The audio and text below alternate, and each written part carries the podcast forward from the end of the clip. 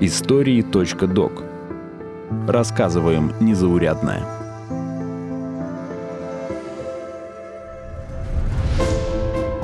РИА Новости, подкасты и лесопромышленный холдинг Сегежа Групп представляют специальные выпуски истории.док.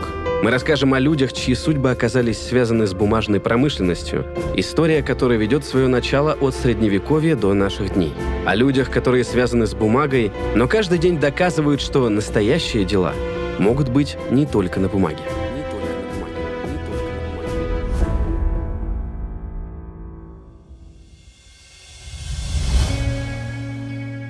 Романтика эко-волонтерства. Три истории про медведей, мусор и редкие кедры. Кто людям помогает, лишь тратит время зря. Ха-ха, хорошими делами прославиться нельзя. С девизом «Старухи Шапокляк» готовы поспорить сотрудники Национального парка Водлозерский, который расположен на границе Архангельской области и Республики Карелия. Весной этого года там случайно оказались семена редкого корейского кедра. Дерево внесено в Красную книгу Амурской области. Растет только в том регионе, Хабаровском и Приморском краях, Китае, Корее и Японии. Онежский климат очень похож на дальневосточный, так что в национальном парке решились на эксперимент – вырастить в городе Онеге свою кедровую аллею. Семена успели попутешествовать. Сначала их прислали из Хабаровского лесничества на Алтай, оттуда в лесничество Онежское, а уже потом передали в национальный парк. Вместе с будущими кедрами по городам летало письмо геолога-разведчика Виталия Ефремова. Мне выслали семена корейского кедра с Хабаровского лесхоза. Там не занимаются выращиванием молодняка, но пошли навстречу. Собрали мешочек семян и выслали мне. Я отправил их в ваш регион, надеясь на мягкий, чудесный климат Беломорья. Хорошо, что вы со своим национальным парком не дадите умереть семенам корейского кедра. Стараюсь ради потомков, чтобы знали и удивлялись разнообразию растительного мира в будущем. Не порубили бы, не сломали бы хрупкую красоту – Написал кратко, какие условия нужно соблюсти, чтобы семена успешно проросли. Сначала выдержать на морозе, потом отмочить в марганцовке. Пишите, расскажите, как развиваются семена, как дети к ним относятся. Им интересно? Пишите, хорошо? Такой долгой дорогой кедровые семена попали к Надежде Хабаровой. Раньше она преподавала географию и биологию в школе, а сейчас в национальном парке занимается экологическим образованием – Водит экскурсии по лугам и болотам, учит детей и взрослых любить природу и делится лесными секретами. Например, одежду какого цвета лучше надеть в лес, если хотите обмануть комаров – они не любят желтый, вот как солнышко, ярко-желтую футболку оденете и идете в лес. Я этот секретик всем рассказываю. Мне не верят, проверяют, и действительно это так. А они любят голубой, они обожают черный цвет. И помните, что люди раньше на сенокос одевали светлую одежду? Вот. А лучше, конечно, ярко-желтый. Оденьте ярко-желтую футболку, и вас ни один комар не тронет.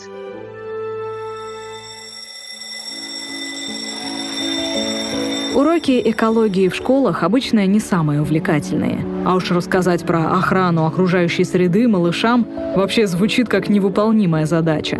Но Надежда Анатольевна придумала, как общаться с детьми на понятном для них языке. Детсадовцев и младших школьников по экотропам в Онеге теперь водит известная всем Баба Яга.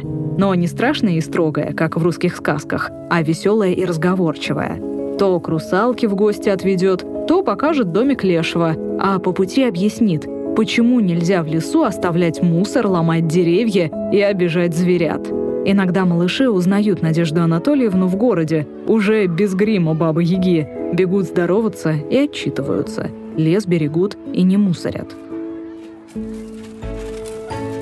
Школьников постарше зовут сажать деревья. Уже четыре года ученики местных школ вместе со специалистом национального парка высаживают вдоль Онеги сосновые саженцы, чтобы укрепить берега реки. Так что и историю с кедрами летом доверили Надежде Анатольевне. Она подготовила семена, посадила их для начала на своем небольшом огороде, а когда увидела первые кедровые ростки, то решила, что необычные деревья заслужили необычную жизнь и написала заявку на конкурс «Добрые леса», который проводит холдинг «Segezha Group». Segezha Group мне подсказали идею пригласить для этого семьи онежан и посадить потом с ними кедровую аллею. И мы пригласили семьи онежан, они приходили, и семья садила маленький росточек кедра, мы горшочки подписывали, и на данный момент у нас проучаствовало 43 семьи, это более 150 человек. Проект «Кедровой аллеи» выиграл грант от компании. Хватило на покупку горшков, земли и сувениров. Каждый участник получил именной сертификат, памятный магнит и дневник наблюдений. Первой в этот дневник попала фотография семьи со свежепосаженным кедровым ростком в горшке – Потом идут страницы для рисования, листы для будущих фотографий дерева и записей, чтобы фамильное дерево переходило следующим поколениям со своей подробной историей. Сейчас маленькие кедры зимуют под снегом в национальном парке Водлозерский. В горшках им расти еще года три.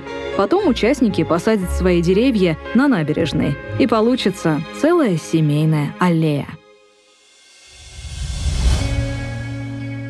Романтика эко-волонтерства. Три истории про медведей, мусор и редкие кедры. Экология – это не только про посадку деревьев и уборку мусора с улиц. Одним из победителей конкурса социальных проектов «Добрые леса» стало объединение «Счастливая семья» из города Лесосибирска. Эта некоммерческая организация уже три года работает с многодетными и приемными родителями – семьями, которые оказались в трудной жизненной ситуации. Компания поддержала их проект «Эко-сумки против пластика», рассказывает руководитель счастливой семьи Зульфия Кирилловская по крайней мере, мы задумались о том, что пластиковая упаковка, она составляет примерно 10% мусора, который производит человечество. Трудно поддается переработке наносит вред природе. И мы подумали, что, может быть, надо как-то проявить заботу об окружающей среде и отказаться хотя бы от использования полиэтиленовых пакетов. И мы решили в соцсетях запустить такой опрос. Мы его запустили. Лесосибирцев мы спросили, хотели бы вы самостоятельно изготовить эко-сумку? По результатам этого опроса 58% людей ответили положительно. Тогда мы решили организовать в нашем городе новый экопроект. История с грантовыми заявками всегда кажется очень сложной. Нужно собрать гору бумаг, подробно расписать свою идею и то, как она будет воплощаться. Многие сдаются уже на первом этапе подготовки документов. А ведь гранты проходят несколько этапов одобрения, согласования, иногда даже уточнения заявки. Же групп мне что понравилось, они очень серьезно подошли к этому процессу. Они организовали очень хорошее обучение. То есть у них вот каждый год, когда они проводят конкурс, уже третий год они проводят, они всегда проводят очень такое хорошее обучение. И понятно, и специалисты выступают, рассказывают, отвечают на вопросы. Вот это мне очень нравится с их стороны. Что можно было задать там вопрос и получить на него ответ, если возникали какие-то вот такие сложности в оформлении заявки. То есть на всех этапах нас сопровождали, нам объясняли. Поэтому нам заявку было легко написать, потому что мы изучили условия конкурса, прошли обучение. Грант помог организации из Леса Сибирска купить нужное оборудование для изготовления сумок и организовать работу по их пошиву. Сначала участники нашли подходящий материал – старые джинсы и другую одежду, обрезки крепкой ткани, замши и кожи. Сбор прошел по всему городу.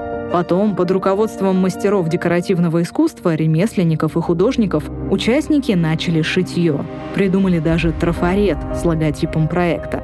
Для тех, кто не смог поучаствовать лично, записали несколько мастер-классов. Мы планировали сшить, конечно, всего 45 сумок, а сшито было где-то 100 сумок. И я вот себе сшила где-то 4 сумки, потому что настолько это классно. Нам помогали специалисты. То есть у нас было несколько машинок, нам дали наши партнеры. Мы купили одну очень хорошую машинку новую благодаря Segezha Group. И еще две машинки нам предоставили. Этот процесс был очень такой, ну, интересный и быстрый. И ткани было очень много. Много было материалов. И люди себе шили прям по несколько сумок разных. И те, кто смотрел в онлайн, нам потом присылали фотографии. И те, кто находился вместе с нами.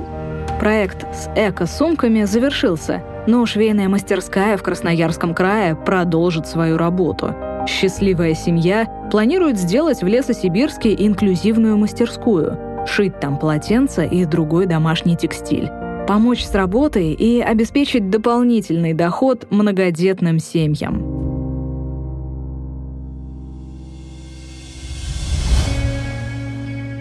Романтика эко-волонтерства. Три истории про медведей, мусор и редкие кедры –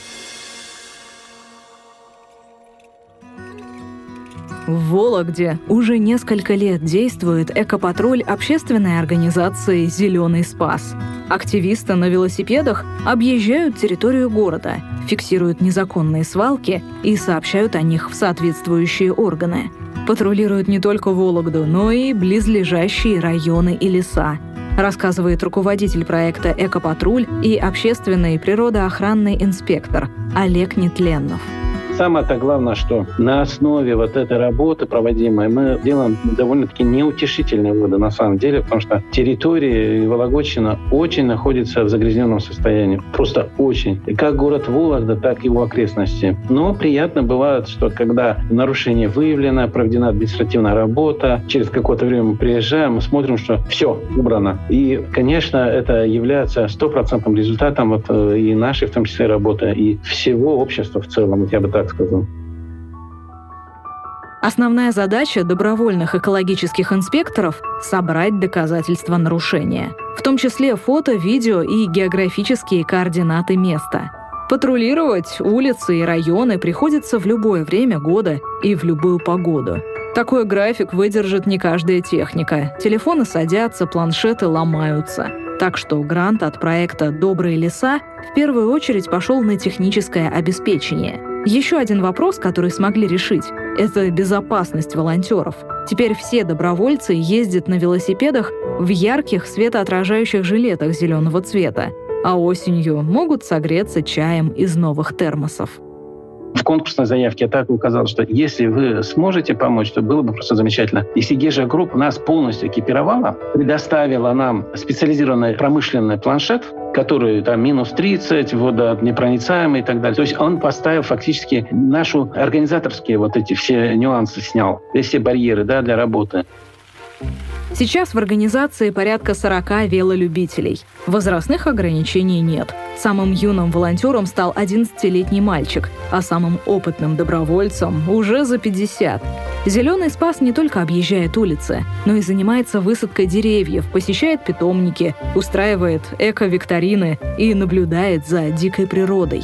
Чаще всего видят мелких зверьков и редких птиц. Но в одной из экспедиций волонтеры чуть не познакомились с медведем.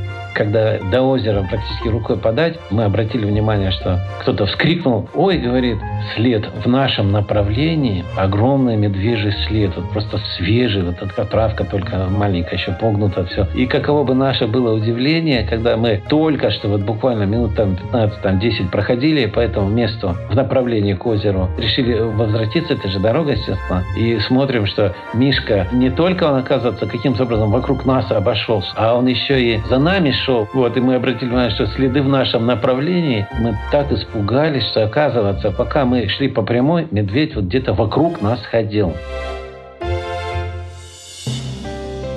Конкурс «Добрые леса» проходит уже третий год подряд. С его помощью компания находит в регионах активных людей, авторов интересных социальных проектов, не только на экологическую тематику – прошлом году общий бюджет конкурса составил почти 2 миллиона рублей. Поддержку получили 33 проекта. Среди них фонд поддержки инвалидов, мастерские для детей и родителей и даже фитнес для пожилых. РИА Новости, подкасты и лесопромышленный холдинг Segezha Group представляют специальные выпуски истории.док. Мы расскажем о людях, чьи судьбы оказались связаны с бумажной промышленностью, история которой ведет свое начало от Средневековья до наших дней. О людях, которые связаны с бумагой, но каждый день доказывают, что настоящие дела могут быть не только на бумаге.